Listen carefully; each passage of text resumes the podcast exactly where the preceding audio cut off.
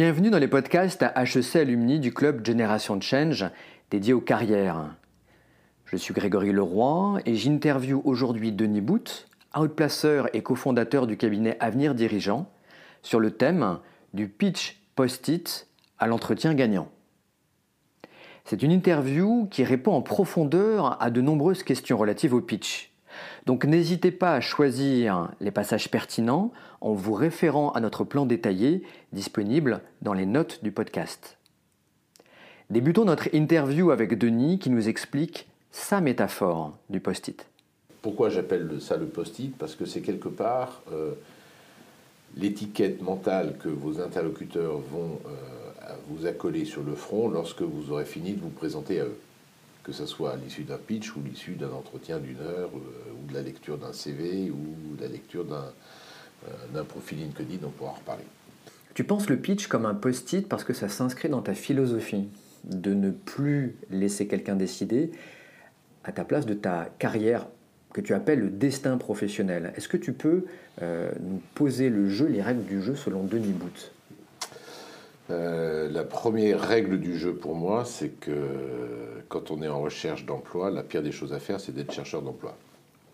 Parce qu'il ne faut pas chercher un emploi, il faut proposer une, contribution à une entreprise. Cette posture-là que j'érige en règle du jeu et qui va sous-tendre après tout euh, la, pratique, euh, en effet, que j'ai appelé le post-it, on, on décrira pourquoi tout à l'heure, euh, mais c'est une posture qui est juste fondamentale. C'est-à-dire que l'idée n'est plus de dépendre d'une entreprise euh, de ce qu'elle peut émettre en termes de job description, qui n'est évidemment que très parcellaire, et puis euh, des outils qu'elle peut publier à travers des annonces ou des chasses de tête, etc. C'est d'être soi-même proactif pour, un, définir ce qu'on a envie de faire demain, de sa vie professionnelle, euh, comment ça se traduit en termes de contribution pour une entreprise, et enfin de choisir les entreprises qui correspondent à ce type de besoin euh, et d'avoir ces démarches proactives à la rencontre de son futur, euh, ça peut être employeur ou client si on a envie que son destin professionnel soit indépendant, consultant ou, que sais-je. Tu poses l'enjeu du pitch comme étant le fait de laisser une trace mémorielle dans un contexte de transition professionnelle. Et notamment, tu donnes un point de repère qui est euh, ce dont les personnes vont se souvenir quand euh, ils ou elles vont parler de nous. Est-ce que tu peux revenir sur cet enjeu de trace mémorielle Alors, d'abord, je vais faire un petit point de contexte. Euh, moi, mon métier est d'accompagner des cadres dirigeants. Donc, on est dans un contexte assez, on va dire, demanding. Euh, dans l'idée où d'abord euh, les personnes qui sont en rebond professionnel vont être amenées à parler d'elles. Mais parler d'elles, elles, pas en tant qu'employées ou représentants d'une entreprise. Ce qui fait une énorme différence. Le deuxième point de contexte, c'est qu'on est dans un, marché forcément concurrentiel. Il y a plein d'autres possibilités pour une entreprise au-delà de la personne qu'elle rencontre comme candidat. Le troisième point, c'est que euh, le sujet est, d'importance puisque embaucher un cadre dirigeant, euh, c'est une gageure importante pour une entreprise. Il y a des impacts financiers élevés, évidemment, mais il y a aussi des impacts sur le business, sur la politique managériale de l'entreprise, sur plein d'éléments qui font que euh, l'enjeu est très élevé. dans ce contexte-là, l'idée, c'est comment émerger, comment faire la différence et comment se présenter en faisant en sorte qu'on soit perçu de la bonne façon. Alors ce qu'il faut comprendre, c'est que dans un parcours professionnel, enfin de recherche professionnelle, pardon, on va être amené à rencontrer plein de gens. Des gens qui ont des niveaux d'attention très différents. Par exemple, dans un entretien de réseau, euh, la personne n'est pas forcément très impliquée sur ce que vous avez à raconter sur le plan professionnel. Elle est juste là pour vous aider. Voilà. Euh, c'est pas la même application qu'un chasseur de tête dont c'est le métier, donc le cœur de préoccupation. C'est pas non plus le même, même niveau de préoccupation lorsque vous rencontrez votre futur N plus 1, qui n'a pas forcément euh, l'habitude d'embaucher, qui a d'autres préoccupations derrière, etc. Donc il faut faire attention au fait qu'on voit beaucoup de monde, que toutes ces personnes ont des niveaux d'attention très différents, et euh, en même temps, ces mêmes personnes vont voir également d'autres personnes. un chasseur de tête, quand il fait une chasse, il va rencontrer une quinzaine de personnes, il va en retenir peut-être cinq dans une shortlist, il va en pousser deux, trois dans une fin de, etc. et comment l'idée, c'est comment se distinguer dans cette série d'entretiens que chacune des personnes que vous rencontrez va avoir. Dans mon métier d'avant, j'étais publicitaire. Une des clés de la réussite d'une campagne de publicité, c'est ce qu'on appelle euh, the day after recall, c'est-à-dire qu'on teste la campagne, les effets de la campagne après que la campagne publicitaire a eu lieu. On va se retrouver dans un contexte assez similaire en fait. Le spot de publicité, il passe dans un contexte très concurrentiel, il y en a plein en même temps. Donc il y a plein d'écrans télé, surtout si la campagne dure un mois, le public aura été confronté à des dizaines et des dizaines, voire des centaines de spots télé. Le niveau d'attention est tout à fait relatif, là aussi. Et l'important pour un publicitaire, et surtout pour, l'annonceur, c'est de savoir qu'est-ce que le public a retenu du message publicitaire qui aura été martelé, qui lui aura coûté la peau des yeux. Et donc c'est ce type de mesure que l'on fait, où on va une fois que la campagne est terminée, essayer de comprendre ce que le public en a retenu, ce qu'il a compris, s'il y a bien l'attribution à la bonne marque, etc. etc. La démarche avec euh, la recherche d'emploi est euh, quasiment du même ordre, même si évidemment la complexité est moindre parce qu'il y a moins de concurrence. Mais quand même, l'idée c'est, euh, on a été dit ça pitcher devant un chasseur de tête, qu'est-ce qu'il a retenu des dix candidats qu'il a devant lui et qu'est-ce qui a fait qu'il a réussi à différencier les uns par rapport aux autres. Et en l'occurrence, qu'est-ce qui fait que vous avez une singularité particulière qui va faire que le, chasseur de tête vous retient pour tel élément et pas tel autre? Une de tes phrases, c'est to sell, but not to tell. Qu'est-ce que le client final achète? Alors, le client, il a un besoin. Euh, c'est ça toute la, la base de, ma construction, c'est ça, c'est que le client a un besoin et euh, le candidat, on va l'appeler comme ça, représente potentiellement une solution pour son besoin. Et ça match quand, en effet, la solution correspond aux besoins du client. Alors, qu'est-ce qu'il achète? Ben, Il va acheter, en fait, des solutions à des besoins à la fois révélés et non révélés. Ce qu'il va acheter, c'est euh, de la réassurance sur le savoir-faire métier, de la réassurance sur la capacité d'un candidat à euh, s'intégrer dans euh, la culture de son secteur, voire même de son entreprise. Euh, par exemple, quelqu'un qui viendrait d'un grand groupe par rapport à une, entreprise plus petite ou une PME ou une ETI. Par exemple, quelqu'un qui vient de l'international ou qui n'a jamais fait d'international par rapport à une entreprise qui est très très multiculturelle, etc., etc. Par exemple, quelqu'un qui vient d'un secteur qui n'est pas celui dans lequel fonctionne l'entreprise, etc. Donc, euh, ce besoin d'être assuré sur la capacité que va avoir euh, le candidat à correspondre, à, s'intégrer, on va dire, dans l'entreprise. Au-delà de ça, il peut aussi attendre euh, que le candidat lui apporte quelque chose qu'il n'a pas. Donc il va rechercher, il va aussi quelquefois acheter soit de la tranquillité ou de la conformité en faisant du copier-cloner, soit il va essayer d'acheter des compétences externes que la personne a et que culturellement personne dans son entreprise n'a pour l'instant. Il va également acheter quelqu'un qui va être son collaborateur. Donc il va acheter quelque part euh, un mode de collaboration qui lui convient. D'où l'importance du fit entre le candidat et la personne qui est recrutée en fonction de l'interaction qu'il pourrait y avoir ensuite dans la, dans, dans la vie active entre ces deux personnes-là mais il peut aussi acheter euh, l'idée d'avoir un futur successeur, l'idée d'avoir euh, quelqu'un avec une personnalité ou un tempérament qui vient contrebalancer euh, d'autres personnes au sein de son codir. Il vient aussi acheter un diplôme prestigieux et, dont il sera fier, une prise de guerre sur le marché. Voilà, donc les, motivations en fait de l'entreprise représentée par celui qui, qui gère l'embauche, hein, celui qui a le besoin, sont assez multiples. Elles sont évidemment donc de l'ordre de l'entreprise, de son secteur, mais aussi de l'ordre plus personnel de euh, j'achète quelqu'un euh, bah, qui va m'être utile à moi dans la gestion de ma carrière au sein de mon, de mon entreprise. Et qu'est-ce qu'achète si jamais euh, une chasse est lancée pour atteindre ce poste Qu'est-ce qu'achète le chasseur de tête? Alors, le chasseur de tête, en fait, tout dépend de son degré, j'allais dire, de maturité par rapport à son client. Soit il est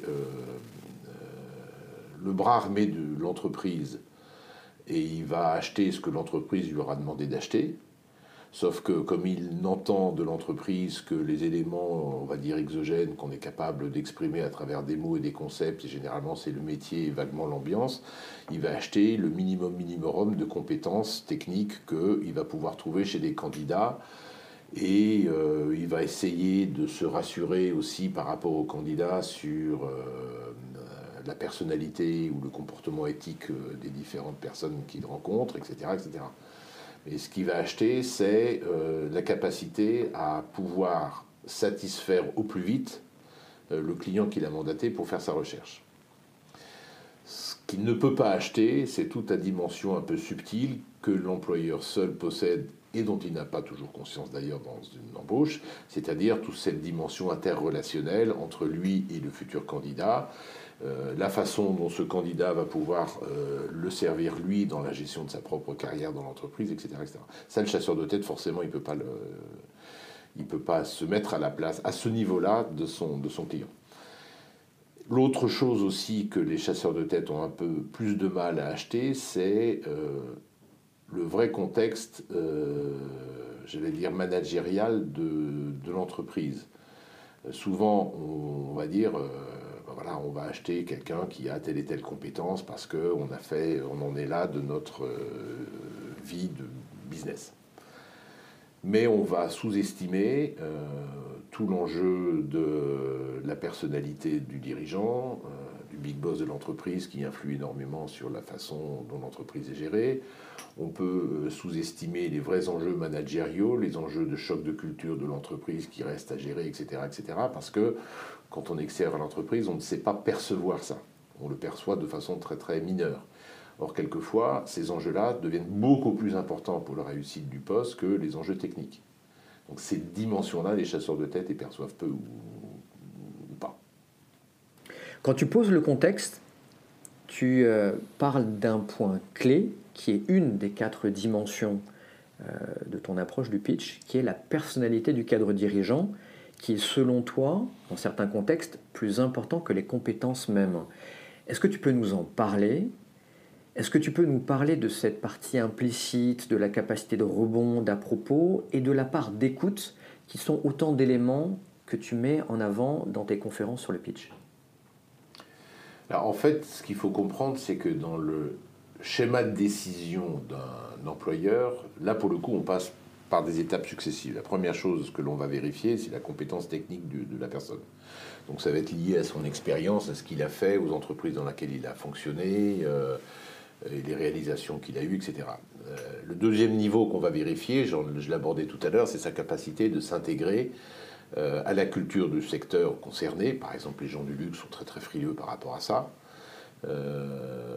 s'intégrer par rapport aussi à la personnalité de l'entreprise elle-même, euh, encore une fois, je l'ai dit tout à l'heure, en fonction de sa nationalité, en fonction de son actionnariat, c'est pas la même chose si on est possédé par des fonds, si on est coté au CAC 40 ou si on est une ETI familiale, c'est pas le, même mode de management et les, mêmes drivers.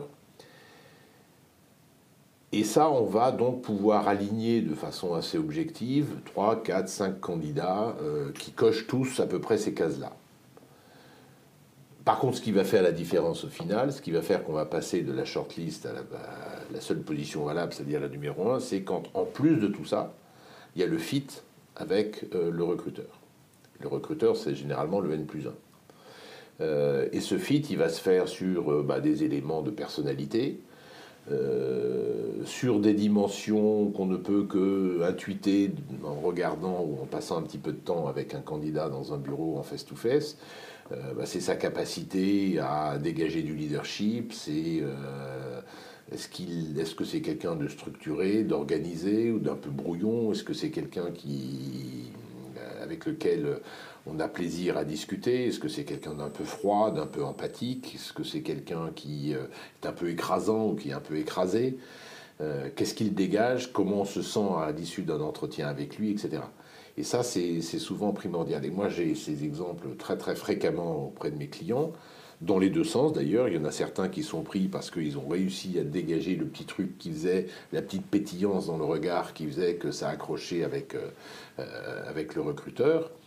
Euh, et puis d'autres qui n'ont pas été pris alors qu'ils cochaient toutes les cases parce qu'on les a jugés pas assez dynamiques, parce que y avait, le candidat d'avant avait dégagé un tel truc que ça avait fait miroiter les yeux des recruteurs et, du coup ça avait jeté un peu l'ombre sur les autres, etc. etc. Donc c'est très subtil, mais c'est ce qui fait la beauté des rapports humains, c'est ça aussi. Quelle est la part d'authenticité dans cette démarche de pitch? Si on n'est pas authentique, ça se sent comme euh, une virus sur le nez euh, très très vite. Donc tout l'intérêt du pitch, c'est de savoir se présenter à travers son métier et ses caractéristiques, on en reparlera peut-être tout à l'heure, euh, mais surtout qu'on soit, entre guillemets, aligné en termes de personnalité, de façon de parler, par rapport au projet que l'on présente. S'il n'y a pas ça, il y a une distorsion qui devient euh, extrêmement évidente. C'est très intuitif, il n'y a pas de règle d'or en la matière, mais si on est, si on ne, déjà, si dans la façon dont on s'exprime quand on raconte son métier, on sent que c'est euh, du travaillé, que c'est de l'appris par cœur, que c'est euh, des mots qu'on ne possède pas, euh, qui sont un peu des mots valises ou qu'on essaie de raccrocher à des choses qui sont un peu, comment j'allais dire, mécanisées, ça fonctionne pas. C'est comme au théâtre, hein. quand on connaît son texte, un bon acteur de théâtre, c'est quelqu'un qui connaît par cœur son texte et qui l'oublie quand il est sur scène pour pouvoir le réinterpréter.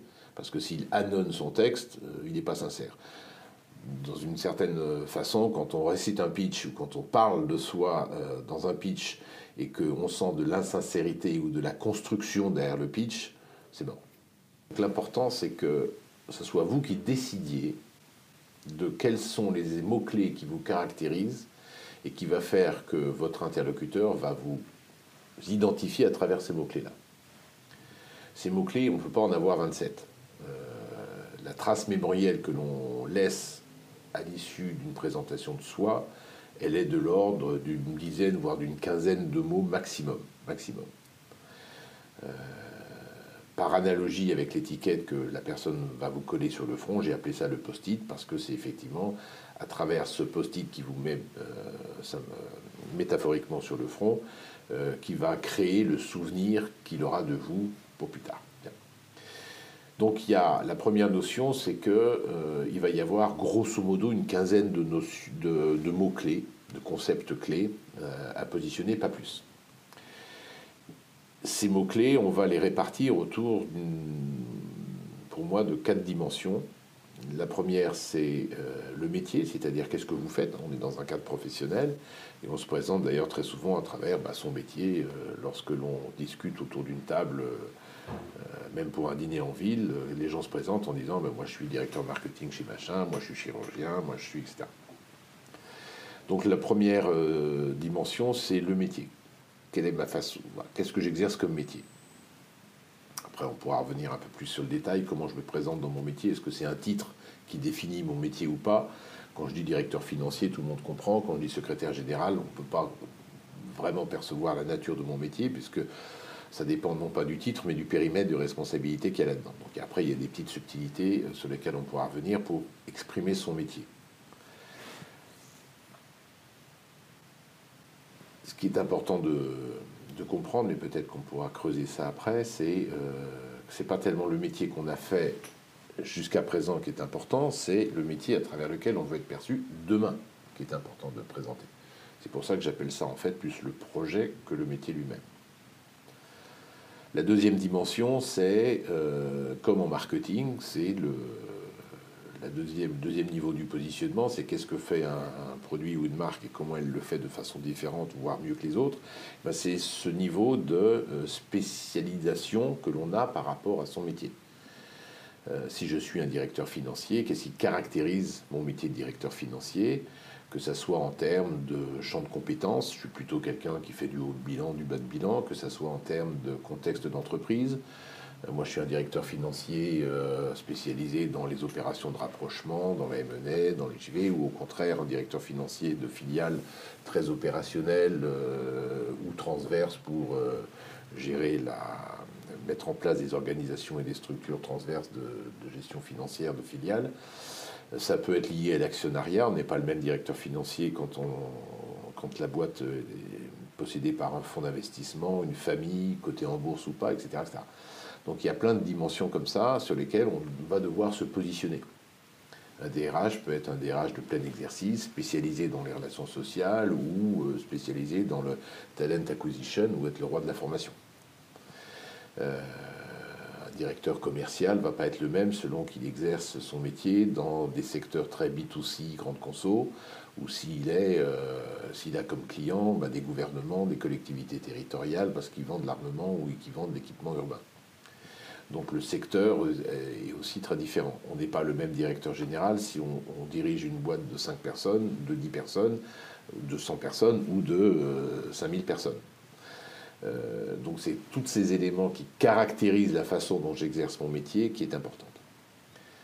À l'intérieur de ça, il est super important de déceler les un ou deux maximum caractéristiques phares.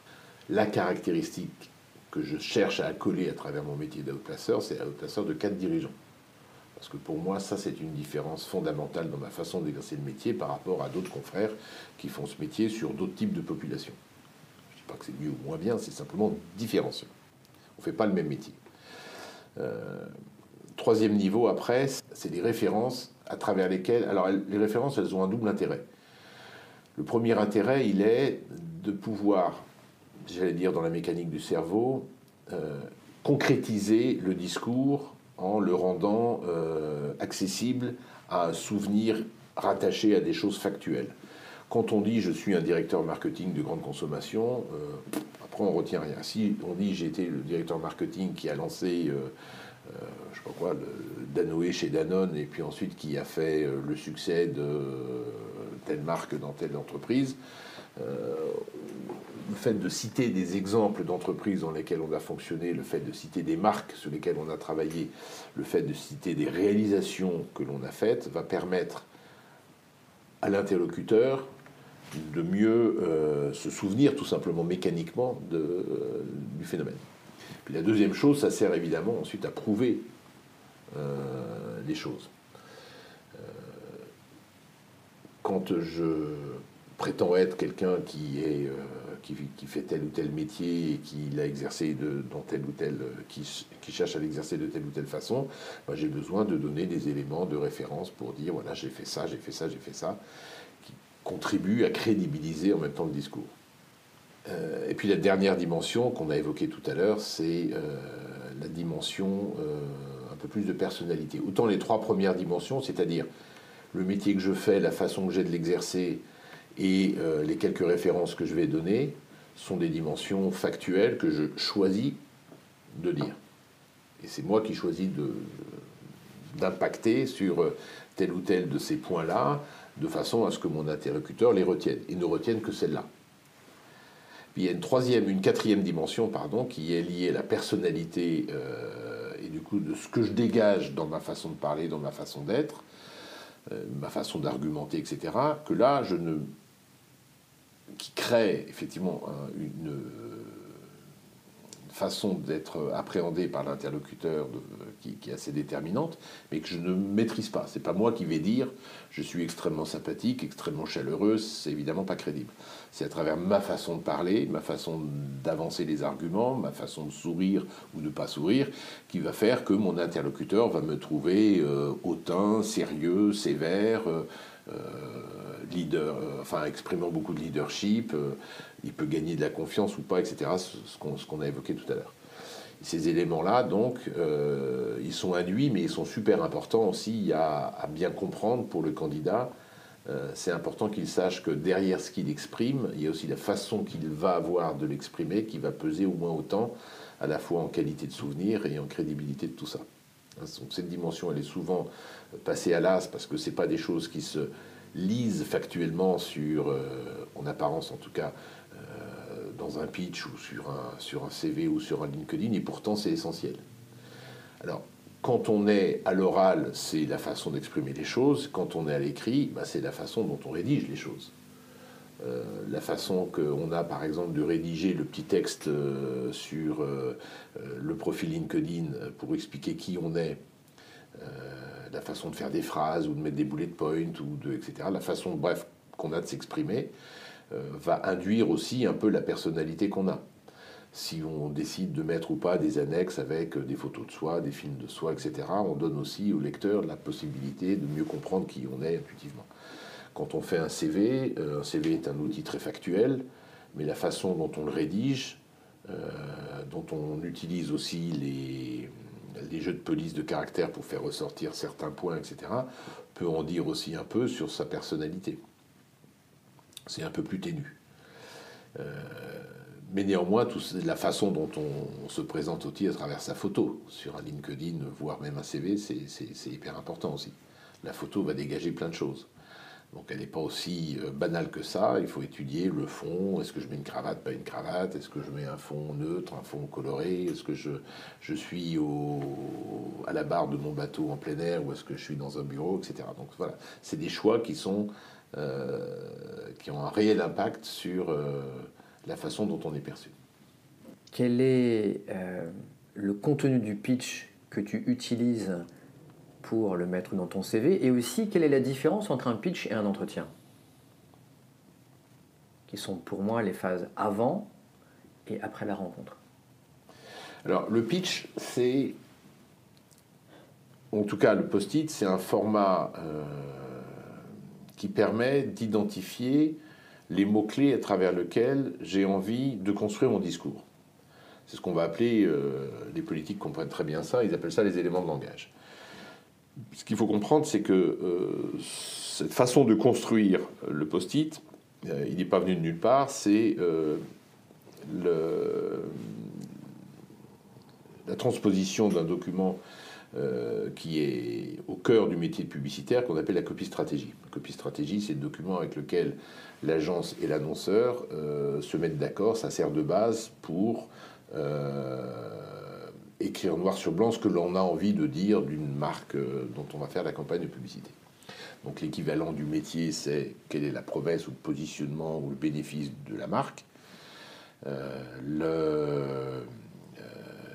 les supports de la promesse, comme on dit, c'est-à-dire les éléments factuels sur lesquels je vais appuyer ma démonstration publicitaire, c'est l'épreuve, hein, donc les références, l'équivalent, c'est les références. La tonalité dont, qui va être celle de mon message, c'est la personnalité, que, enfin, c'est le parallèle avec la personnalité du candidat, etc.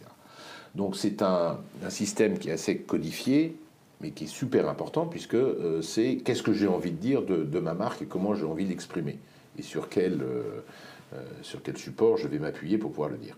Eh bien, c'est la même chose que ce que je propose dans le post-it. Je propose la même chose dans le post-it, plus exactement, en disant voilà, il y a ces quatre dimensions-là.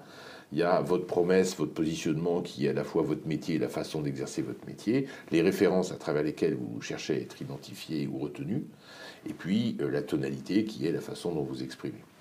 Ces éléments-là, ils vont structurer un pitch qui va durer par exemple 3 minutes, parce que la durée d'attention de quelqu'un de la 3 minutes est faible, mais ça va être à peu près la même chose qui va devoir être déployée au cours d'un entretien d'une heure. C'est-à-dire que l'enjeu d'un entretien d'une heure, c'est de faire en sorte que la personne retienne à peu près la même chose que ce que vous avez voulu lui inculquer dans le pitch au démarrage de l'entretien. Alors la seule différence entre un pitch de 3 minutes et un entretien d'une heure, bah, c'est que c'est plus long. Donc le chasseur de tête, généralement, qui pilote l'entretien, va vous poser plein d'autres questions va vouloir éventuellement revenir sur des aspects que vous avez un peu gommés dans votre carrière, parce que lui, ça l'intéresse de tout savoir, de tout éplucher. Et donc, il ne faut absolument pas perdre de vue que votre objectif, c'est pas de développer des points de carrière pour satisfaire la curiosité du, chasseur de tête, c'est de développer des points de carrière qui vont nourrir la trace mémorielle que vous voulez qu'il ait de vous et de votre carrière.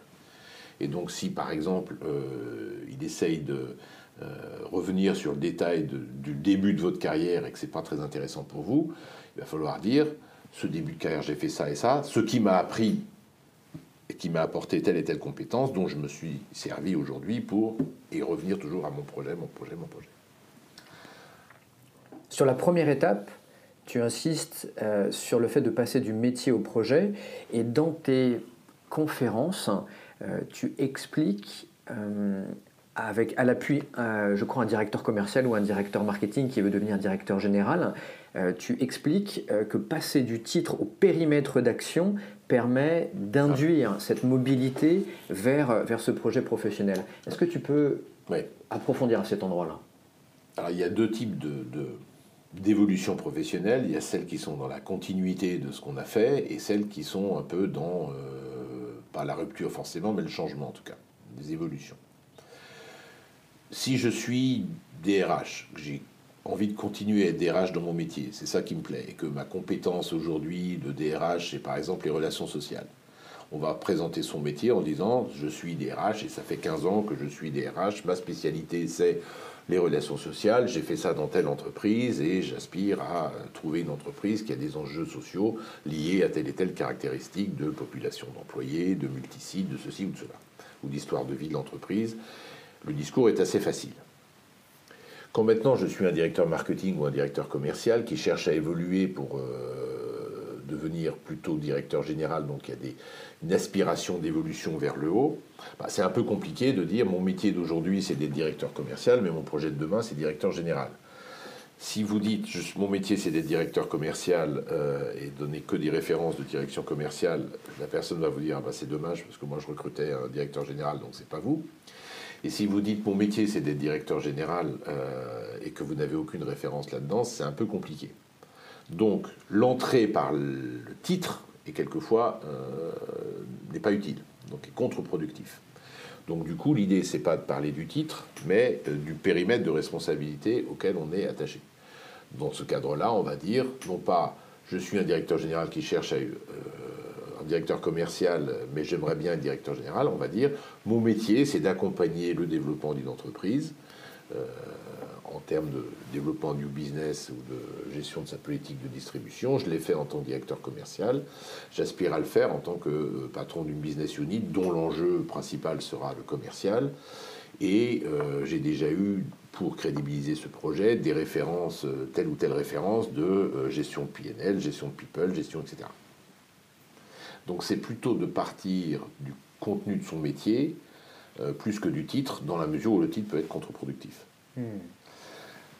La règle d'or, de toute façon, c'est de faire en sorte que votre public retienne non pas euh, le titre, mais la notion qu'a derrière le titre.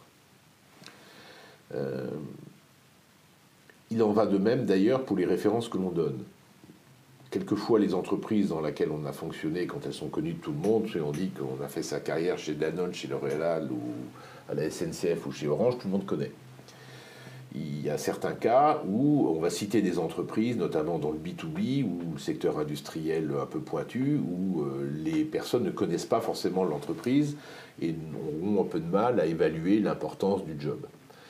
Euh, j'ai eu même un de mes clients qui se présentait en disant mon métier c'est euh, la direction marketing service dans le B2B et j'ai fonctionné pendant ces six dernières années chez le principal concurrent de Bureau Veritas. Pourquoi il disait ça? L'important, c'est pas qu'on retienne la société dans laquelle il a travaillé, mais le secteur dans lequel il avait bossé. Or, le secteur était incarné par euh, euh, Bureau Veritas, qui est l'astre un peu dominant de ce secteur-là. De la même façon, quand moi je me présente, si j'ai envie que les gens retiennent que j'ai fait de la publicité, je vais lâcher le mot publicis à un moment. Parce que je sais que publicis est signifie pour tout le monde agence de publicité, connu de tout le monde. C'est évidemment pas l'agence la plus euh, caractéristique de mon parcours de publicitaire, mais je m'en fous. L'idée, c'est pas de parler de moi en tant que publicitaire, c'est juste de dire que j'ai un point de spécificité qui a été d'être dans la publicité et la communication et qui fait que du coup j'ai un éclairage un peu différent des autres sur la façon d'exercer mon métier. Et pour prouver ça, je cite Publicis, c'est tout. Quand tu, euh, tu, parles des caractéristiques de son métier ou de son projet, euh, tu soulignes l'importance d'exprimer la vision de son métier. Qu'est-ce que ça veut dire? Alors, euh, il y a des métiers où les caractéristiques techniques dans la façon d'exercer le métier ne suffisent pas. un directeur financier peut se satisfaire de dire de lui qu'il euh, a tel et tel niveau de compétence et ou d'expérience euh, par rapport à ses compétences techniques, haut de bilan, bas de bilan, euh, IPO, M&A, etc., etc. Ça peut suffire. Il y a des métiers sur lesquels c'est plus compliqué. par exemple, un directeur du RSE peut tout à fait définir son métier bien au-delà des compétences techniques qui sont en fait que des supports euh, de mise en œuvre de sa, de, sa fonction dans l'entreprise. Ça sera moins sa capacité à créer des événements liés au RSE, etc., qui va le définir, plutôt que la vision qu'il a de l'orientation RSE d'une entreprise. Et du coup, qu'est-ce qu'il cherche à, faire à travers son métier, euh, où est-ce qu'il cherche à embarquer l'entreprise, voire même la gouvernance de cette entreprise, et quelles seront les conséquences de la prise de position de l'entreprise par rapport euh, au statut RSE d'entreprise sociale, solidaire, responsable, etc., etc. On est là plus dans l'ordre de l'intention et de, euh, du coup, la vision qui l'habite dans la façon de faire ça. Même chose, par exemple, j'ai accompagné un directeur de la communication interne on peut techniquement décrire son métier en disant, ben voilà, moi je suis le roi de, des intranets, de, des événements internes et des machins. Bon, ok, il décrit son métier à travers des réalisations, c'est pas très passionnant.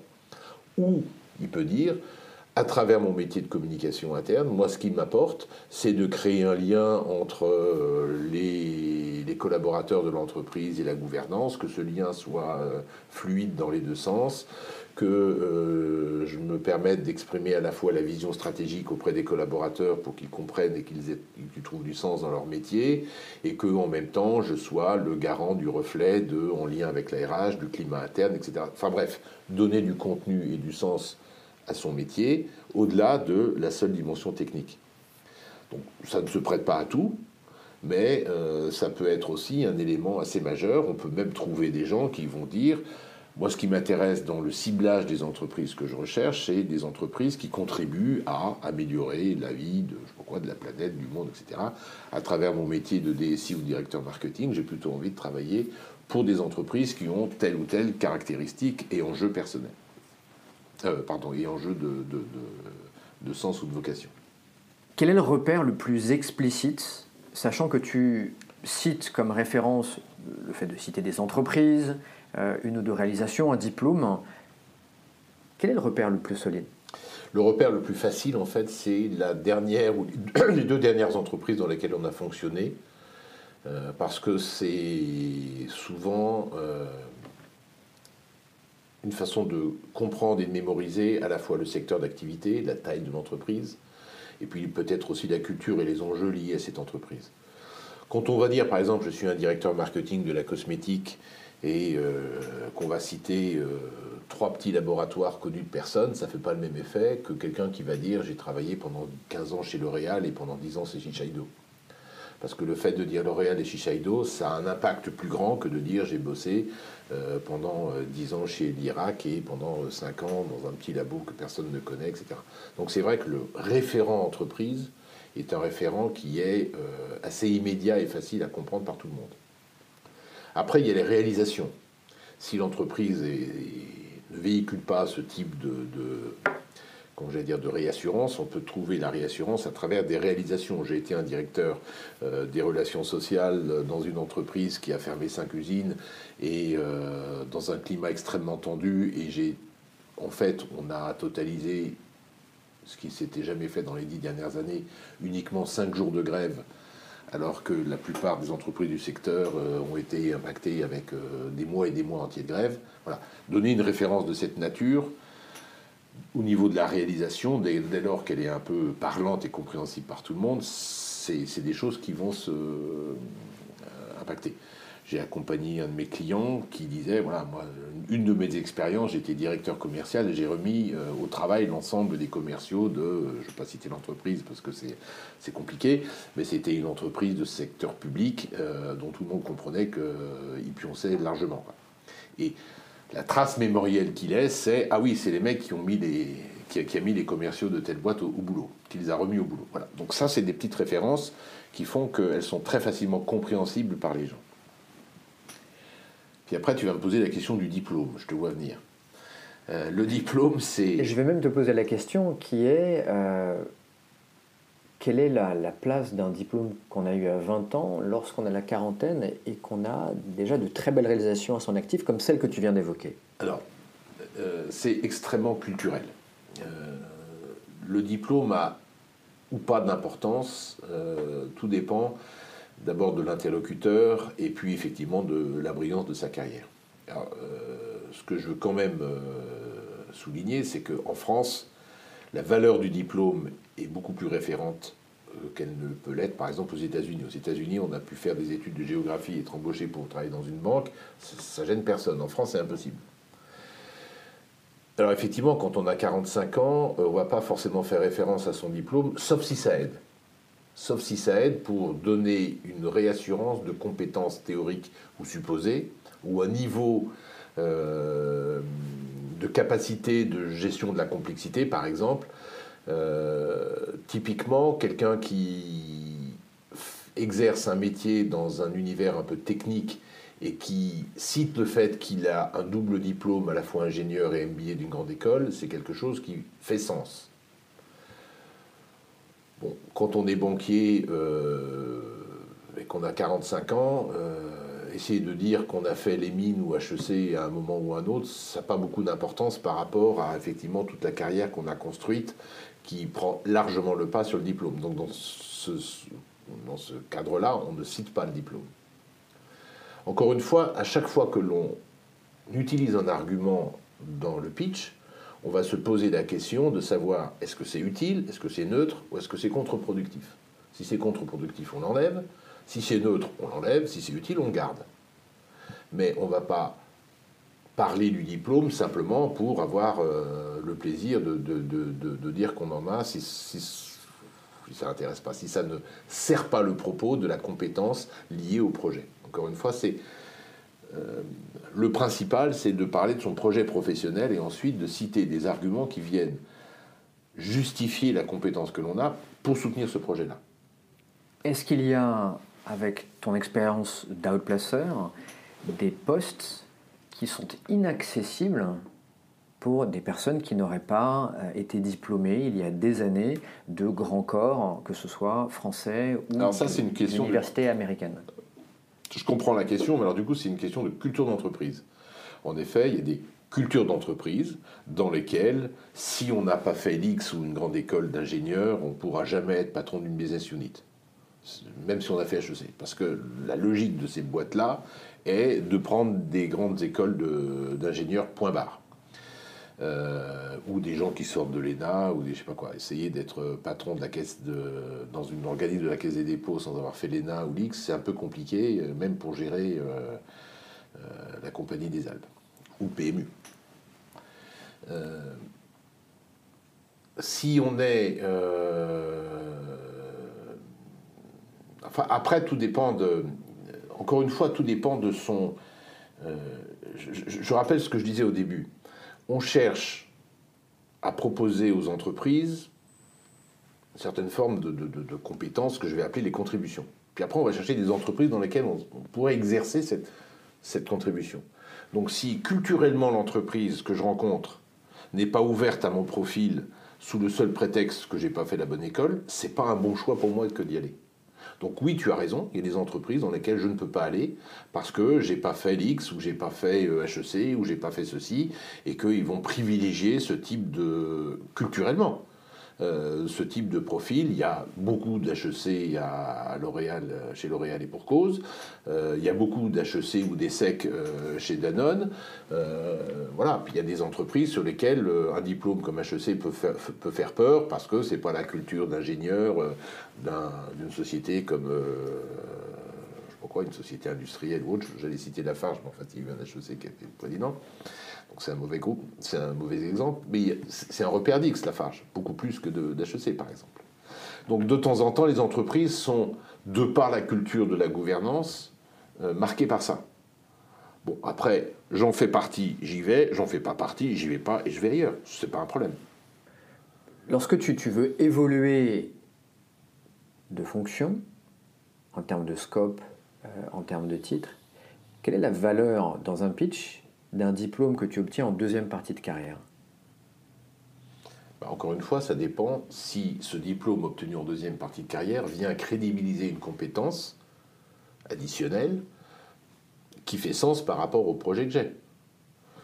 Si euh, je suis un euh, directeur marketing de 45 ans, donc jugé un peu de l'école ancienne, euh, qui pourtant un pro de mon métier, j'ai géré des superbes marques, j'ai fait des changements de positionnement et, des succès de, de, de, vente et de marques, de construction de territoire de marques formidables, etc. À un moment, je cherche à évoluer et tout le monde dit Ah, bah le digital, le digital, t'as pas fait de digital, hein, ça va être compliqué. Si la personne prend sur elle de faire une formation sérieuse, évidemment, et un peu référente en matière de gestion digitale des réseaux sociaux ou de je sais pas quoi, et qu'il le cite dans son argumentaire, ça va nourrir de sens son projet pour évoluer vers une direction marketing dans laquelle le digital est censé euh, devenir un point majeur. Si c'est juste pour dire que euh, la personne avait euh, un IUT et qu'ensuite elle a fait l'INSEAD et qu'au sortir de l'INSEAD ou d'un MBA HEC, elle, se retrouve maintenant, euh, effectivement, ça peut être un point de, justification de sa compétence managériale ou de sa capacité à prendre en main la gestion d'une BU au sens gestion d'un pied d'aile ou gestion des hommes, etc. Parce que le contexte culturel au-delà même de l'enseignement qu'on reçoit dans le MBA, le contexte culturel, le niveau de, compétences auxquelles on accède à travers ces diplômes-là, peut en effet justifier qu'on puisse avoir accès à ce type de, fonction. Encore une fois, c'est toujours la question, c'est à quoi ça sert de citer un argument? Est-ce que ça va m'aider ou pas à crédibiliser la compétence de mon profil par rapport à ce que je revendique euh, vouloir faire demain? Donc on parlait de, choses éventuellement à rajouter, euh, de diplômes, de références. Et le point de repère que tu nous donnais tout à l'heure, c'était 15 mots.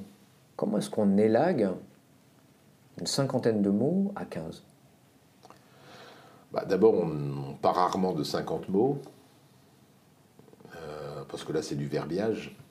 C'est la différence entre, à un moment, je disais tout, tout celle, notre tout elle. Quand on se raconte, on peut effectivement trouver 50 ou 100 mots. Mais l'idée, c'est pas de se raconter, l'idée, c'est de se vendre. Donc, quand on construit un argumentaire, on va d'abord choisir les pierres avec lesquelles on construit l'édifice que j'ai envie de construire à la fin.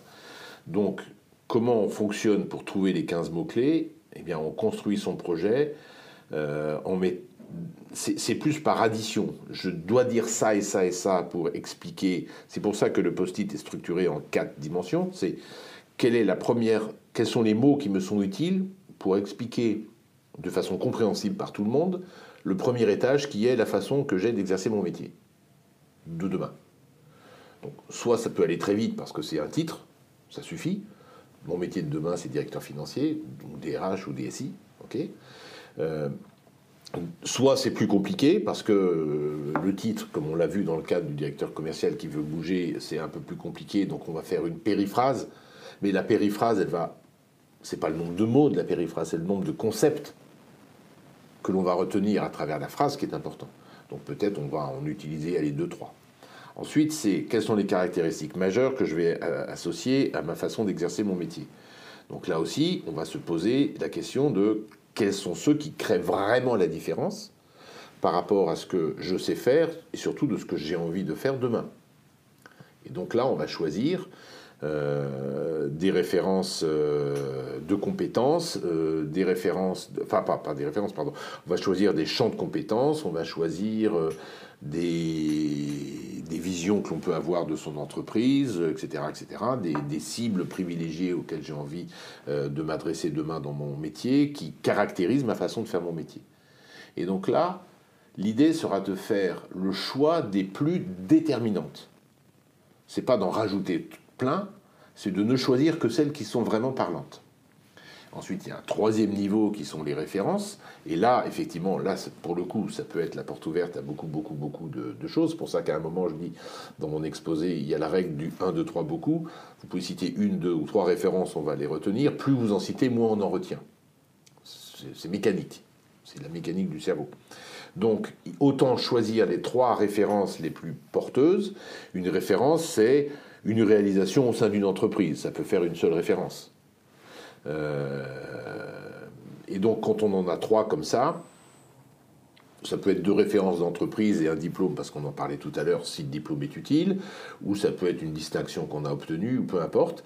Mais euh, généralement, ça suffit pour euh, dire de nous le type de professionnel qu'on a été et à travers euh, et, générer l'image de quel genre de professionnel on, pourrait être demain. Encore une fois, c'est une question de choix.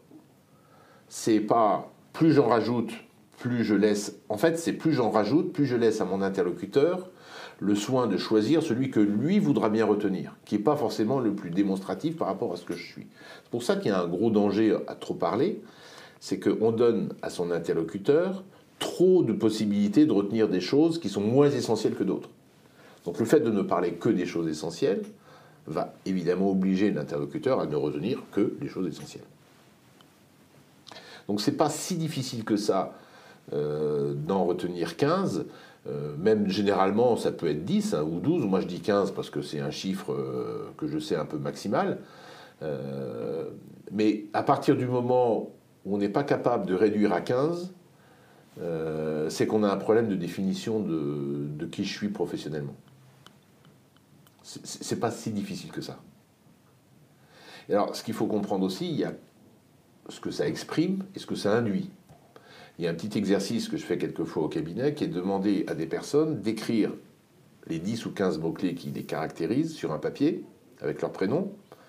Ensuite, je ramasse et je mélange les feuilles. Donc je demande à Jacques de présenter Monique sur la base des 15 mots que Monique a écrits. Et Jacques se met dans la position de Monique et commence à dire je suis ceci et cela et cela. Et généralement, il en dit beaucoup plus que ce qu'il a écrit sur la feuille. Et en plus, c'est vrai ce qu'il écrit, ce qu'il dit. Pourquoi? Parce que les mots-clés qui ont été écrits par Monique sur sa feuille induisent bah, des euh, situations d'entreprise dans lesquelles il est assez logique d'associer telle ou telle ou telle notion.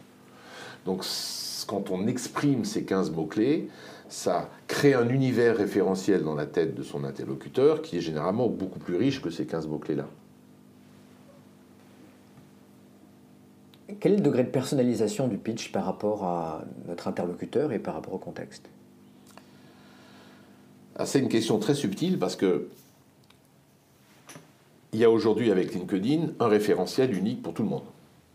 Donc quand on se présente, on n'a qu'un profil LinkedIn. Avant, on pouvait faire 50 euh, CV en fonction des 50 petites annonces. C'est fini. Tant mieux. Il y a un seul profil LinkedIn qui doit être suffisamment à la fois clair et large pour englober différentes situations. C'est assez subtil à, écrire un profil LinkedIn. Soit on a un métier dont le périmètre de responsabilité est techniquement assez défini, c'est facile, et on se contente de cela et ce sera le même profil pour tout le monde, soit on est dans des situations où on peut évoluer dans la façon de mettre en œuvre son, projet.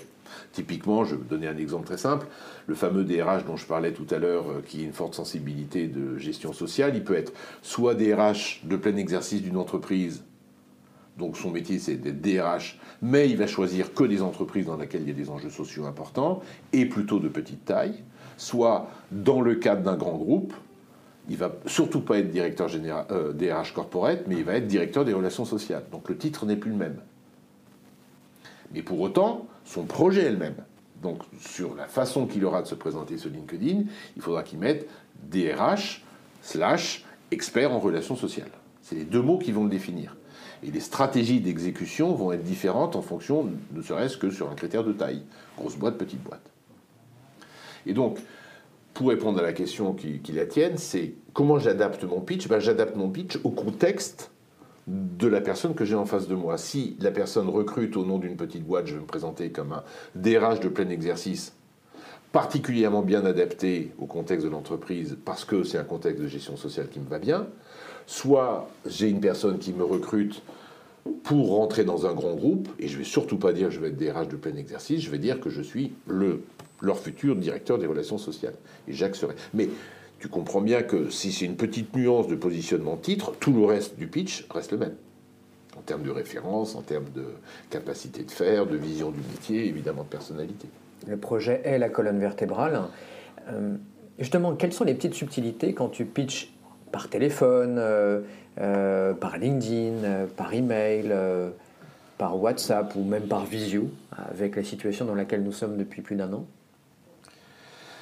Euh, l'ancien publicitaire que je suis va te dire que chaque média a son, ses règles du jeu, son utilité et, ses limites.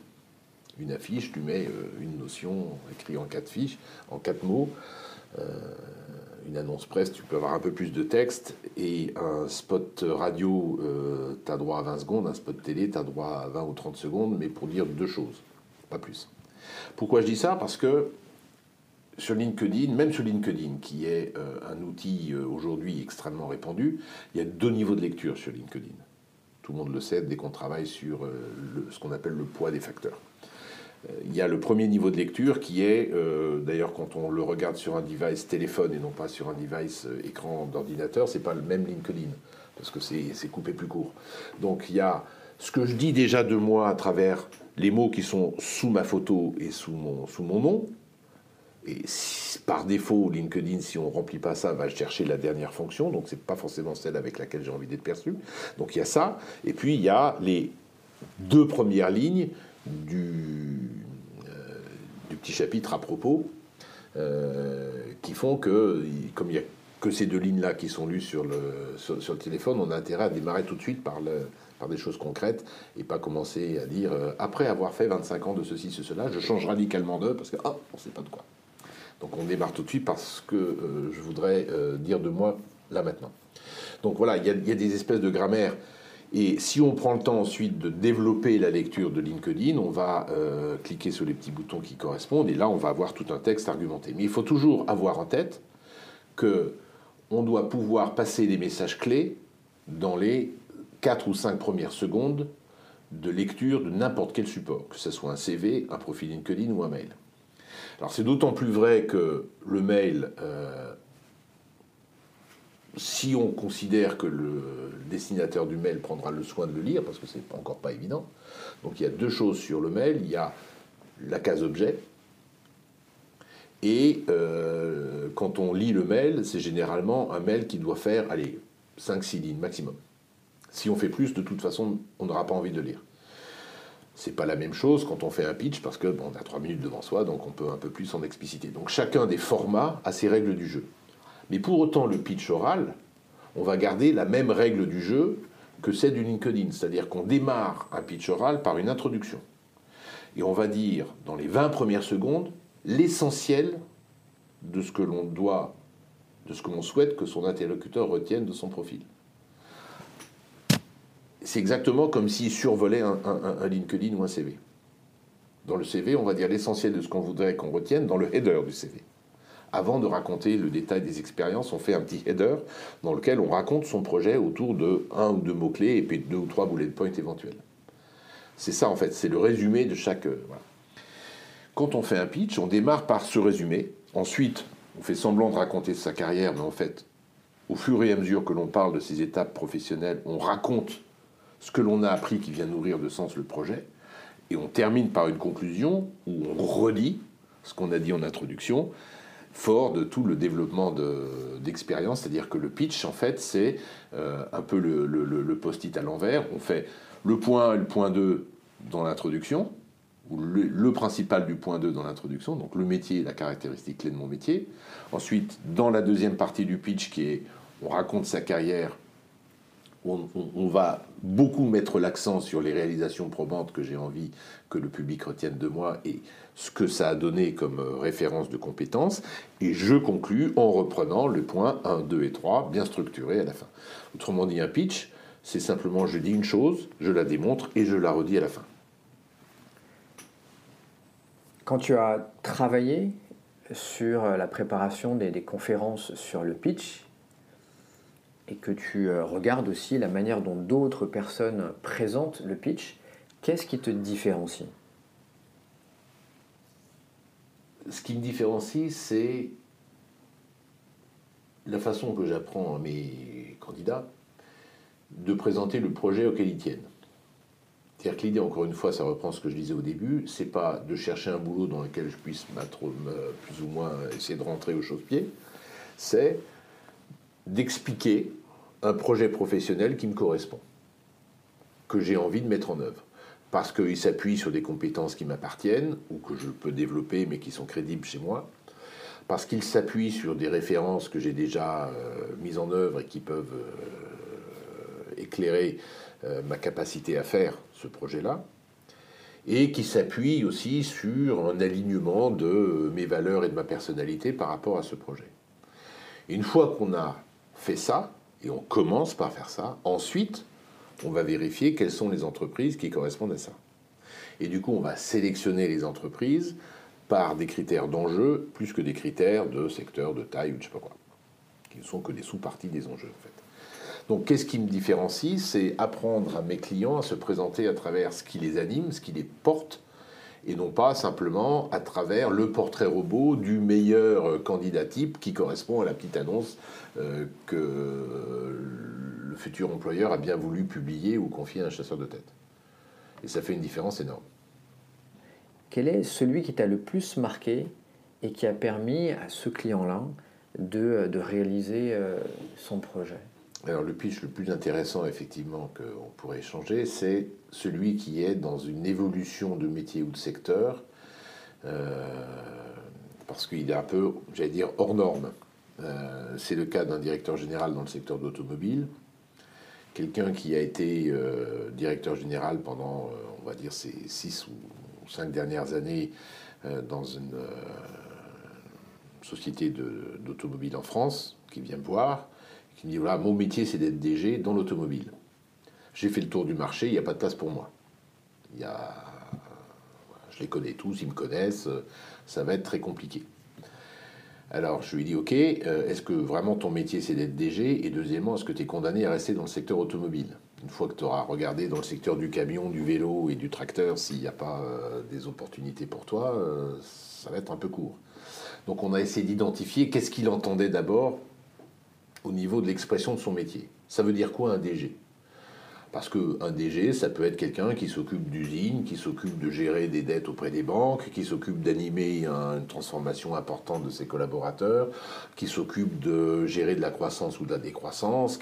Donc c'est quoi le type d'enjeu auquel tu étais confronté comme DG Et en fait, ce monsieur, concrètement, n'était pas un DG au sens full-fledged, comme je viens de l'illustrer pour certains.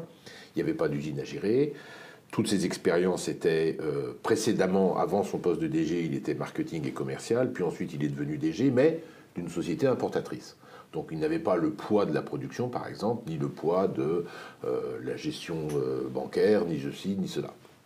Donc son vrai métier, son vrai talent, n'était pas d'être DG, mais, mais était d'être le patron d'une business unit dans laquelle la valeur principale, sa valeur ajoutée principale était de l'animation avec un très haut niveau d'expertise certes, mais de l'animation d'un réseau de concessionnaires automobiles avec des enjeux euh, spécifiques qui étaient euh, des franchisés ou des, magasins en propre, euh, des politiques commerciales assez agressives, de la gestion de produits neufs, de produits d'occasion, de, SAV à faire, de la gestion de politiques de financement, etc. Fort de ça, et il se reconnaissait là-dedans, dans cette définition de son cadre de compétences, c'était effectivement, c'était ça qu'il savait faire, qu'il aimait bien faire. Donc la question après, ça a été de se dire, une fois que tu mets en avant ce type de, de, projet, dans quel secteur tu peux le mettre en œuvre? Quels sont les secteurs qui en ont besoin? Pour l'instant, tu l'as exercé uniquement dans l'automobile, donc on va arrêter de parler de concession parce que c'est un vocabulaire qui appartient au milieu automobile, on va simplement appeler ça des points de vente. Et là, il y a plein de secteurs qui sont ouverts à la gestion de points de vente, qui ont des caractéristiques aussi compliquées ou euh, qui sont pour beaucoup analogues à celles que euh, tu citais dans tes points de compétence, etc., etc. Et ce faisant, pour faire court, il est aujourd'hui patron, il directeur opérationnel, il n'est plus de DG, mais il est directeur opérationnel d'une chaîne de magasins de bricolage dont les enjeux métiers sont exactement les mêmes que celui qu'il avait avec les concessionnaires. il a apporté son savoir-faire et son talent de gestionnaire de réseau à gestionnaire de magasins de... qui vendent des personnes ou des autos, on s'en fout. C'est pas le sujet. Le sujet, c'était euh, sa compétence en animation et son expertise dans la transformation et l'évolution d'un réseau de, de, points de vente avec une implantation géographique à peu près similaire, etc. etc. Donc il a à la fois changé de titre, il n'est plus DG, il est directeur opérationnel, il a changé de secteur, mais il a gardé le même métier parce qu'il a su en parler. Et au passage, il est mieux payé. Donc ce que j'entends quelque part, c'est l'essence du pitch et ce que tu permets à tes clients, c'est de comprendre profondément ce qu'ils font, déléguer et après de pouvoir communiquer dessus. C'est qu'est-ce que j'apporte à une entreprise? Est-ce que j'apporte un titre ou est-ce que j'apporte une, capacité à endosser un certain nombre de responsabilités à la fois techniques, managériales, euh, liées au fait d'incarner l'entreprise auprès des, prestataires externes comme auprès de l'interne, etc. etc. C'est ça que je peux apporter à une entreprise. Quelquefois, ça se résume très bien dans un titre, quelquefois, ça ne se résume pas dans un titre. Mais ce que j'apprends à mes clients, c'est à bien discerner justement ce qu'ils peuvent apporter comme contribution à une entreprise et de chercher les terrains de jeu qui correspondent à ça. Quel conseil tu pourrais donner à un cas dirigeant dans une entreprise qui souhaite grandir dans son entreprise et qui souhaite pitcher son DRH, euh, le grand patron ou euh, la grande directrice générale pour le next step? Alors la grosse difficulté, oh, la grosse différence entre quelqu'un qui est dans une entreprise et quelqu'un qui est en dehors de l'entreprise, c'est que quelqu'un qui est dans une entreprise est marqué au fer rouge par l'expérience d'où il vient. Et donc par le métier et l'environnement d'où il vient. Si tu es directeur marketing d'une petite filiale en Belgique et que tu aspires à être DG d'un pays beaucoup plus important, tu seras marqué euh, par euh, les gens qui te connaissent comme quelqu'un qui vient d'un petit pays. Et donc ta capacité à passer d'un petit pays à un grand pays peut être un peu compliquée à vendre. Donc tu vas orienter tous tes efforts pour montrer que tu peux euh, passer de ça à ça et de ça à ça. Donc ce qu'il faut bien comprendre quand tu es en interne, c'est de quoi tu pars. Quand tu es en externe, tu pars de nulle part. Tu arrives, les gens ne te connaissent pas, et tu dis voilà, je suis ça. Je suis ça parce que j'ai fait ça et ça. On te croit, on te croit pas, tu donnes envie, tu donnes pas envie. Quand tu es en interne, tu as déjà un bagage référentiel qui fait qu'on t'a catalogué, et donc quelquefois ton premier boulot c'est te, te défaire de cette espèce d'étiquette qu'on t'a collée déjà sur la tête, parce que là pour le coup les gens t'ont déjà préinscrit un peu ton post-it. Et donc si tu veux gommer tout ça pour leur donner une nouvelle image de toi en termes de potentiel d'évolution, c'est un enjeu qui n'est pas très très facile. Quelquefois ça se fait très facilement, très naturellement, mais en tout cas il faut articuler tout le pitch que l'on va faire autour de cette capacité d'évolution qu'on va avoir en partant d'un point de départ préexistant. Ça fait une énorme différence. Est-ce qu'il faut préparer les questions et imaginer les réponses que l'on peut... Vas-y. Oui. Tout entretien se prépare. Il y a la première question qu'on doit se poser dans un entretien, c'est quel est mon objectif par rapport à l'entretien? Qu'est-ce que je veux absolument me donner comme objectif? Cet entretien aura été, de mon point de vue, réussi si, si l'interlocuteur retient de moi que je fais ça et ça et ça, s'il a gommé cet aspect un peu trop marquant de ma carrière pour euh, bien comprendre ma capacité d'évolution, blablabla, s'il a compris que euh, le chasseur de tête que je rencontre euh, a compris qu'il avait intérêt à mettre dans sa shortlist un profil un peu marginal comme le mien pour justifier sa compétence métier par rapport à... parce que je ne suis pas complètement le clone dont il rêve, mais dont pour lesquels il y a déjà 5 ou 4 ou 5 candidats euh, parfaitement, etc. Si, blablabla. Donc c'est quoi mon objectif? Et puis il faut aussi essayer de se projeter sur c'est quoi l'objectif de mon interlocuteur. Donc l'objectif d'un chasseur de tête, c'est souvent vérifier la pertinence de mon profil par rapport à sa shortlist euh, et être capable de voir si, bah, justement, euh, en quoi je vais pouvoir l'aider moi à réussir sa shortlist parce que je sais que c'est ça son, objectif. Est-ce que je suis le bon candidat qui coche toutes les cases, ou le candidat qui est un peu hors des clous, mais qui va justifier sa compétence métier, comme je disais tout à l'heure, enfin sa capacité à, à, faire du conseil et pas simplement du sourcing? Pour un employeur, je dois anticiper euh, effectivement tout ce que euh, je sais qu'il attend de moi comme euh, question posée ou non posée sur à la fois mes compétences métiers, ma capacité à m'intégrer, comme je disais tout à l'heure, à la culture de l'entreprise, à la culture du secteur, et puis est-ce qu'on va bien fonctionner ensemble? Donc, par exemple, ce qu'il faut que je comprenne et que j'anticipe, c'est toutes les questions qui sont liées, ne serait-ce que à ma disponibilité. Elles ne sont pas là pour essayer de me piéger, elles sont là pour essayer Elles sont souvent très mal posées, c'est pour ça qu'on les appelle des questions pièges, mais en fait elles sont posées parce que la personne a un besoin qui ne s'est pas exprimé, mais pour lequel il a besoin vraiment d'une réponse. Typiquement, quand est-ce que vous pourriez être disponible, monsieur? Si vous répondez bah, demain matin, ça veut dire que vous n'avez pas d'autre piste. Donc ça crée une suspicion. On préfère embaucher quelqu'un qui est un peu désiré par le marché que quelqu'un qui n'a pas d'autre piste que celle qu'on lui propose. Donc il faut retourner la question. Et la question n'est pas de vous piéger pour savoir si vous êtes disponible demain ou pas. La question c'est, vous retournez la question, à partir de quand souhaiteriez-vous que je fonctionne? Ben Écoutez, voilà, on est le 22 mars, ou euh, 23 mars, ce qui serait l'idéal pour nous, c'est, euh, allez, ce que vous pourriez être disponible pour démarrer tout début mai. Et là, vous lui rendez un service. Oui, je vais tâcher de me rendre disponible, alors que vous pourriez démarrer demain matin, c'est pas le sujet. Mais j'ai quelques contacts qui sont en cours. Si on met un petit mois à se mettre d'accord sur euh, notre prochain contrat de travail, je serai, ça me donne le temps de terminer proprement les différents contacts qui sont en cours et je serai tout à fait disponible, même à partir de fin avril si nécessaire.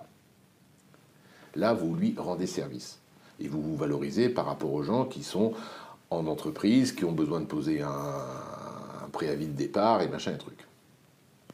Donc il faut toujours retourner la question pour comprendre quelle est l'intention qu'il y a derrière. On peut vous poser la question aussi, mais est-ce que vous n'êtes pas trop vieux pour... Qu'est-ce qui vous fait penser que ben, la moyenne d'âge de l'entreprise, c'est 35 ans, vous avez 40, 52 ans, ça peut être un peu compliqué. Et là, vous avez anticipé la question, évidemment, vous le savez, et donc vous justifiez le fait que l'expérience, que vous avez déjà bossé avec des patrons beaucoup plus jeunes que vous, bref, vous le rassurez. Et toutes ces questions, il faut effectivement les avoir anticipées et préparées à l'avance, de façon à ne pas être pris au dépourvu. Alors il y a toute une série de questions idiotes comme euh, c'est quoi vos qualités, vos défauts, vos machins, vos trucs. Bon, ça c'est facile, c'est souvent assez facile à traiter. Euh, mais il faut savoir répondre à la question euh, racontez-moi un échec on va raconter un échec dont on a appris des choses qui vous ont permis de grandir, etc. Donc ça, ça passe. Enfin, c'est bien, c'est exactement ce qu'il faut dire. Racontez-moi des succès. Bon, il faut raconter des succès qui vont illustrer la façon que vous avez de bosser dans une entreprise et pas simplement un succès parce que vous êtes content d'avoir réussi. C'est des, succès qui vont dire des choses de vous, etc. Donc il n'y a aucune question innocente dans un entretien.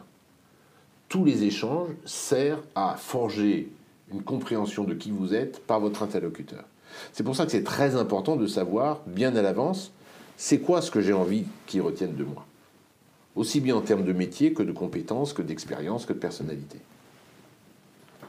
Est-ce qu'il y a des différences entre le fait de pitcher en mode post-it auprès d'un recruteur ou d'un chasseur ou d'un client final et quelqu'un de ton réseau? Ah, Là, du coup, il y a une autre question qu'il faut euh, se poser. En amont, de tout entretien, au-delà de ce que j'ai dit, c'est euh, savoir mon objectif, son objectif, etc. Il y a deux autres questions importantes. C'est quelle est sa disponibilité à mon égard? Disponibilité à la fois physique et mentale. Dans le cas d'un recruteur, généralement la disponibilité est assez forte. Parce qu'on se rend disponible pour un entretien généralement d'une heure, et mentalement, la disponibilité mentale, on a une forte capacité d'attention parce qu'il s'agit de recruter, euh, soit c'est mon métier en tant que chasseur de tête, soit c'est mon enjeu en tant que futur employeur, d'avoir un mec avec lequel je m'entends bien. Quand tu... Et la deuxième question, ah, et quand on reporte ces questions-là dans un entretien de réseau, bah, la disponibilité de la personne en face, elle est faible, il nous reçoit généralement faire plaisir au connecteur, parce qu'il pense que ça peut être intéressant pour lui de se valoriser ou d'échanger avec toi, mais elle n'est pas énorme, et sa disponibilité de temps, elle est encore plus faible. Surtout en ce moment où il n'y a pas de rencontre physique. Au moins, quand il y a une rencontre physique, ça lui fait une petite récréation dans sa journée.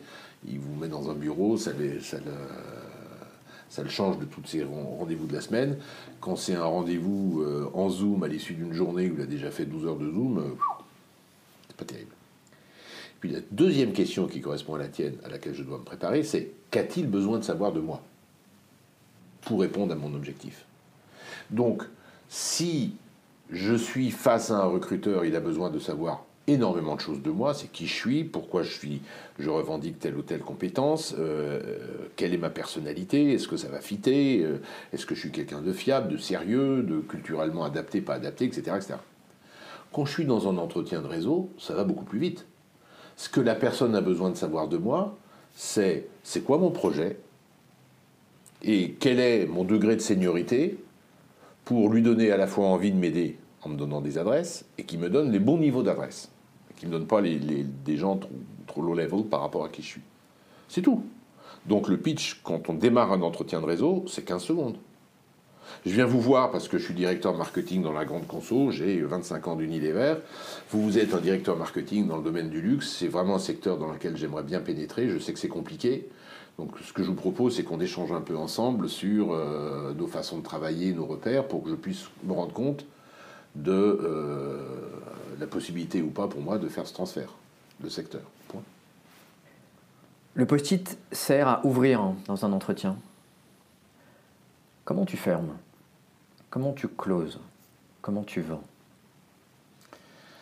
Euh, Il y a la réponse fanfaronne qui consiste à dire, euh, en conclusion d'un entretien par rapport à un chasseur de tête, quelquefois les chasseurs de tête te posent la question en te disant Qu'est-ce que vous avez pensé de notre entretien? Et donc la réponse un peu fanfaronne, mais qui est très efficace, c'est de dire écoutez, pour moi, je pense que l'entretien aura été réussi si vous avez retenu de moi que je suis bam, bam, bam, bam, bam. Point barre. Donc, si. Comment on conclut un entretien? Ben, Ça dépend des objectifs. Si l'objectif est de valider et de vérifier que vous êtes bien dans la shortlist, la meilleure façon de le faire, c'est c'est quoi les prochaines étapes? En fonction de l'appétence ou pas que le chasseur aura par rapport à cette euh, réponse, euh, si vous dites, bah, écoutez, on ne sait pas trop, on va réfléchir, je vous rappelle dans 8 jours, on n'est pas encore sûr, c'est pas pareil que si vous dites, bah écoutez, euh, votre profil me plaît bien, on, se voit dans, laissez-moi voir encore deux autres candidats, et puis je vous rappelle pour les, fixer des rendez-vous de présentation aux clients euh, sous quinzaine. Ça fait pas la même chose. Donc, euh, comment on conclut un entretien? C'est généralement en vérifiant qu'on est capable d'avoir passé l'étape d'après, et ou en vérifiant effectivement que ce que l'on a dit correspond bien à, soit au degré de besoin de l'interlocuteur, soit qu'il en a un bon niveau de compréhension. Et d'ailleurs, la meilleure chose à faire à l'issue d'un entretien, c'est de faire un mail de remerciement derrière, pas très éloigné de la date du rendez-vous, en reprenant les points clés de ce que vous avez envie de dire de vous dans le mail. Merci pour la qualité de notre entretien de mercredi dernier. Comme vous l'avez bien compris, je suis blablabla, blablabla. Et je reprends en trois lignes ce que j'ai envie de dire de moi pour que le type se mette bien ça dans le capuchon. Comment tu voudrais conclure l'entretien? Qu'est-ce que tu as retenu de mon discours Du coup? J'ai retenu que le, pitch est quelque chose d'extrêmement contextuel hein, et que dans le milieu de la transition professionnelle pour les cadres dirigeants, euh, il y a vraiment un travail de collaboration entre l'outplaceur et le cadre dirigeant, que ce soit dans la droite lignée euh, ou que ce soit dans une évolution euh, différente, mais en tout cas que tu cherches à l'aider à se reconnecter à l'essentiel et à reprendre en main le... Oui, c'est ça. Il faut que effectivement les clients qu'on accompagne, les candidats qu'on accompagne, puissent être porteurs de leur projet, donc qu'ils soient, un, capables de le définir et surtout capables de l'exprimer dans des mots qui soient très simples à comprendre par tout le monde et dont ils puissent modéliser un peu ou l'ossature en fonction du degré de compréhension et d'intérêt de leur interlocuteur en face. Mais il faut jamais oublier que euh, ce ne sera jamais quatre discours différents, c'est toujours la même chose, plus ou moins modélisé, plus ou moins. C'est comme un accordéon qu'on replie ou qu'on déplie, pour une bonne et simple raison, c'est que de toute façon, toutes les personnes que vous allez rencontrer dans le cadre d'une recherche d'emploi toutes ces personnes sauront déjà à l'avance qui vous êtes pour avoir regardé votre profil LinkedIn avant que vous ne les voyiez. C'est une évidence. En tout cas, dans 90% des cas, ça sera ça. Donc déjà, vous avez exprimé par le profil LinkedIn l'essentiel de ce que vous voudriez que la personne sache de vous. Après, bah, vous allez reprendre ça et le moduler en fonction du contexte, du niveau d'intérêt de la personne, de ses besoins que vous avez pressentis et de votre forme du moment et de on est sur la fin de l'entretien. Denis, merci pour le temps que, tu nous consacres. Euh, à quoi je n'aurais pas pensé et qui pourrait être au service de la communauté HEC sur le, thème du pitch euh, pour arriver vers un entretien gagnant? Alors, il y a une remarque que j'entends quelquefois de la part des candidats qui est de dire j'ai un peu de difficulté à me positionner à travers un métier, une compétence clé qui me caractérise vraiment parce que bah, je suis un peu en fait un couteau suisse ou quelqu'un qui est capable de, faire plein de choses pour plein de différentes boîtes, etc. etc. Ce à quoi je réponds, c'est que la difficulté, c'est qu'on n'achète jamais un couteau suisse. On achète d'abord un couteau avec lequel auquel on peut additionner en fonction de l'usage qu'on veut faire de ce couteau une ou deux autres qualités complémentaires qui peuvent être, si je fais un pique-nique, j'aurai mon tire-bouchon ou mon ouvre-bouteille, si je suis un pêcheur, j'aurai mon machin pour mailler les, filets ou pour euh, je sais pas quoi, etc. Mais le couteau suisse dont on ne se sert jamais, c'est celui qu'on vous offre à Noël qui fait 150 lames et qui reste toujours dans le tiroir et que personne n'utilise jamais. Donc attention à cette idée-là, quoi qu'il arrive, de toute façon, quand on se positionne avec euh, l'idée de je peux tout faire, il y a quand même une lame principale qui fait que vous êtes caractérisé par cette lame, que vous le vouliez ou non. Et ensuite, vous y rajoutez une ou deux autres dimensions, mais pas plus. Parce que de toute façon, au-delà de ça, euh, vous sortez des cadres de compréhension de euh, ce que vous pouvez apporter à une entreprise. Ou alors c'est un autre métier qui est d'être le DGA d'une boîte et le, bras droit à tout faire d'un patron qui ne sait pas très bien quand même, mais c'est exceptionnel. Donc en fait, du pitch post-it, on passe à, cette, à quoi? Au pitch couteau suisse? Non, c'est simplement c'est euh, quel genre d'outil vous êtes? Quel genre d'outil vous incarnez? Est-ce que vous êtes vraiment un marteau, un tournevis ou un, ou un couteau? Euh, C'est pas ça. Voilà, c'est